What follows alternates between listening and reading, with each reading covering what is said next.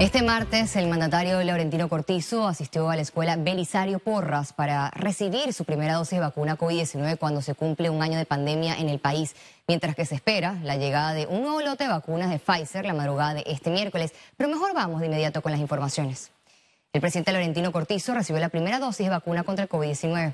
A eso de la una de la tarde de este martes, el mandatario de 68 años de edad acudió al centro de vacunación en el colegio Belisario Porras, ubicado en el corregimiento de San Francisco. A su salida, resaltó la organización del personal de salud para inmunizar a los adultos mayores y manifestó que Panamá está preparada para la aplicación en 39 circuitos. Reveló que recibirá la segunda dosis en las primeras semanas de abril y calificó la presencia del coronavirus en el país como un año de pandemia duro. El presidente confirmó que derogará la resolución que bajó la puntuación en el examen de certificación médica.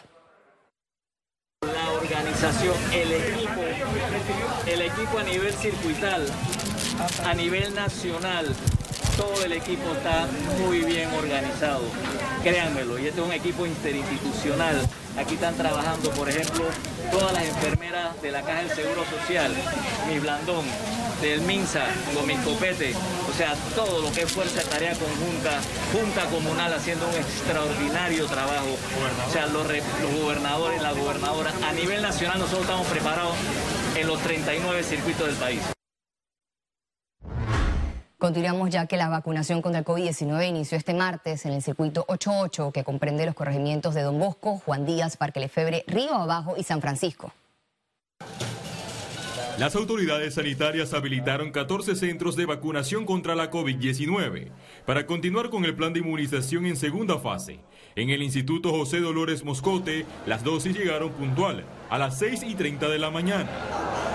Es positivo el balance, vemos que los casos han bajado, que el número de funciones ha bajado y después de un año de tanto cuarentena, encierro, eh, hemos sufrido mucho todos los panameños, eh, de verdad que vemos una esperanza de que pronto si las cosas siguen así, podamos nosotros salir adelante. Excelente, eh, ha sido la ejecución esta mañana, hemos empezado a una buena hora, los adultos mayores en este momento ha evacuado bastante lo que son las escuelas del circuito 88, no hemos tenido ninguna complicación hasta el momento y los pacientes todos han salido bastante contentos de toda la gestión que se ha hecho por parte del Ministerio de Salud. En el colegio Elena Chávez de Pinate, más de 100 adultos mayores en menos de cuatro horas recibieron la primera dosis de Pfizer. Allí fueron informados de la fecha tentativa para la segunda aplicación en las primeras semanas de abril. Pero quiero hacer un llamado a la ciudadanía. No porque ya nos estamos vacunando significa que la pandemia terminó. Todavía sigue el virus en la calle. Así que sigámonos protegiendo, sigamos utilizando las medidas de bioseguridad hasta que tengamos más del 70% de la población vacunada. En el circuito 88, más de 54 mil adultos mayores de 60 años serán beneficiados en una semana. Una vez culminada la estrategia en esta área, el Ministerio de Salud desplazará la aplicación de dosis en los circuitos 810 y 87. Félix Antonio Chávez, Econius. Usted a los medios televisivos. Esta semana continúa la vacunación a adultos mayores de 60 años en corregimientos de la ciudad. A continuación, le contamos sus experiencias. La pandemia del COVID-19 provocó temor en la sociedad y ahora con la inmunización masiva de adultos mayores de 60 años, estos aseguran estar más tranquilos y satisfechos con la logística de vacunación. La verdad es que muchos piensan que esto es doloroso, no es nada doloroso. Cuando la enfermera me dijo, respire por la boca, ya había sacado la aguja y yo no sentí absolutamente nada. Para estar más seguro, ¿verdad? De todas maneras hay que seguir cuidándose. Hay que seguir cuidándose. Poner atención a lo que nos dicen las autoridades, ¿verdad? Que son las que deciden y que saben cómo debemos comportarnos. Desde que el momento que llegué a las instalaciones me percaté que las personas han sido muy profesional en dar las directrices para el proceso de vacunación. Incluso hicieron llamado a los que rechazan colocarse la vacuna. Pero vengan, concurra que esto no es que le van a, aquí meter una aguja y ya y eso es todo. No, es para la seguridad de nuestras vidas y de todos los demás. Si yo me cuido, cuido a los demás. Y si tú te cuidas, me cuidas a mí también. No tengan temor. Mejor es ponerse la vacuna a esperar que le dé la enfermedad y tenga consecuencias. Mejor es ponerse la vacuna. no tenga temor. Este martes hubo movimiento concurrido en el Instituto Profesional y Técnico Don Bosco, donde habilitaron ocho salones de vacunación. Que toda persona mayor de 75 años o menor que tenga problemas de movilidad debe entrar el acompañante, porque ellos por su edad se les olvida el celular, eh, cosas que son eh, para nosotros del día a ellos se les pasa, entonces tienen que estar con su acompañante. Son 8.543 adultos mayores que tenemos censados en el corregimiento de Don Bosco. Yo creo que pueden llegar más, porque hay muchos adultos mayores que residen en Don Bosco y por alguna razón los mandaron a votar a otros corregimientos y ellos se están acercando a votar acá. O sea, personas de la Acacia, de Don Bosco, que los están mandando a votar a Juan Díaz. Y esos son temas que nosotros estamos diciéndoles cuando llegan acá, que con mucho gusto nosotros recibimos. La escuela fue acondicionada para la comodidad de los pacientes desde que llegan hasta que se retiran post vacuna. Ciara Morris, Econews. Nada, todo bien. Durante la rueda de prensa del Ministerio de Salud del día de hoy, el doctor Eduardo Ortega justificó la estrategia del Gobierno Nacional de aplicar la segunda dosis de la vacuna de Pfizer en intervalos de entre cuatro a seis semanas. Esto permite vacunar más rápidamente a las personas, permite proteger a más personas más rápidamente, le da flexibilidad al programa de inmunización y sobre todo aplicar este intervalo dando la segunda dosis a las cuatro semanas es más solidario y es más equitativo para la población y eso nos va a permitir aplicar más rápidamente más primeras dosis. Este martes se cumple un año desde que se detectó el primer caso de coronavirus en el país y con el inicio de vacunaciones Panamá avanza en recuperar su economía abatido por confinamiento, cierre de comercios y de escuelas anunciamos de manera transparente que tenemos el primer caso registrado en el país. Panamá confirmó el primer caso de COVID-19 el 9 de marzo de 2020. Se trató de una mujer panameña procedente de Barajas, España. Un día después se reportó el primer fallecido por coronavirus.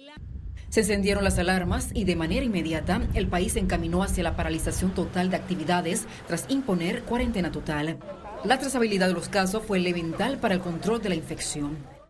La trazabilidad que viene a darse por la búsqueda de pacientes no solamente sintomáticos y asintomáticos, sino también de aquellos contactos de pacientes positivos. Esos contactos de pacientes positivos es lo que nos y aislarlo es lo que nos ha ayudado a controlar la pandemia al menos 4.000 pruebas de PCR realizó el Instituto Gorgas desde el inicio de la pandemia. Teníamos, ya le digo, capacidad para hacer 1.500 pruebas y nos considerábamos que teníamos una enorme cantidad. 1.500 pruebas ahora es la mitad de lo que hacemos en un día. La mitad de lo que hacemos en un día. Hemos hecho hasta ahora más de 400.000 pruebas. Nos falta todavía este mes. El actual escenario es esperanzador. Por primera vez en la historia, la ciencia desarrolló vacunas en menos de un año. Ahora con la vacunación, con la bajada de casos, siempre la tormenta a veces viene después de la calma, ¿no? Entonces no, no hay que relajarse en, demasía, hay que seguir cumpliendo con las medidas hasta que se logre que la, mayor cantidad de panameños se vacune para ya por fin empezar a salir de esta terrible enfermedad. A la fecha, el país contabiliza más de 340 mil casos y cerca de 6 mil muertes por coronavirus. Lizeth García, Econews. Panamá registró una caída en la positividad de pruebas COVID-19 este martes. Alcanzó un 5.8% de casos positivos. Veamos en detalle las cifras del MINSA. 345.759 casos acumulados de COVID-19. 523 sumaron nuevos contagios por coronavirus. 866 pacientes se encuentran hospitalizados, 111 en cuidados intensivos y 755 en sala. En cuanto a los pacientes recuperados clínicamente, tenemos un reporte de 333.005. Panamá sumó un total de 5.944 fallecidos, de los cuales 9 se registraron en las últimas 24 horas.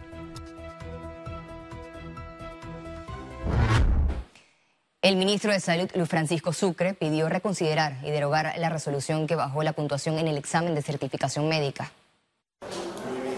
Sucre confirmó que dio instrucciones para que la Comisión Interinstitucional de Certificación Básica se reúna y modifique el polémico cambio que ha causado repudio por parte de las sociedades médicas. Eso depende de ellos, vuelvo y le repito, es un órgano aparte del Ministerio de Salud Ellos tienen que evaluar la situación y nosotros le estamos pidiendo que ellos reevalúen esto y que deroguen esa resolución. El ministro de Salud no detalló el fondo del ajuste, pese a que en días pasados el MINSA en un comunicado justificó la reducción del índice de 34.5%. Además, negó haber presionado al decano de la Facultad de Medicina de la Universidad de Panamá. Son docentes de mucha credibilidad, son docentes de, muy buena reputación. A esos señores no le va a presionar a nadie. A pesar de la posición de rechazo del presidente Laurentino Cortizo, la bancada oficialista del PRD busca eliminar la prueba médica con un proyecto de ley. Los diputados Cristiano Adames y Mariano López son los principales promotores de la iniciativa. Yo siempre voy a estar de acuerdo con las palabras del presidente donde marca que no vamos a aceptar juega vivo. Especialistas del sector salud están en contra de la resolución del MINSA y del proyecto que está en una subcomisión del órgano legislativo crispianada. ¿Ok? Eso es un invento de Cristiano Adames. ¿Ok? Partamos de esa base. ¿Ok? Vamos a poner las cosas como son. Yo soy profesor de la Universidad de Panamá. Yo sé cómo funciona ese examen. Ese examen llega sellado a Panamá. Ese examen lo abren los estudiantes cuando están comenzando el examen. Cuando termina el examen, el examen se vuelve a sellar y se manda a Estados Unidos a que se califique. El debate y la baja en la certificación se da en medio de señalamientos hacia el diputado Cristiano Adames por tratar de ayudar a su hija, quien fracasó en el examen médico para entrar al internado. Félix Antonio Chávez, Econius. El Ministerio Público inspeccionó 56 albergues e identificó al menos 20 víctimas de abuso. Producto de las inspecciones y de estas entrevistas, desde el primero de mayo a la fecha, el Ministerio Público ha logrado la imputación de cargo de cinco personas por la comisión o la posible comisión de conductas delictivas dentro de los albergues.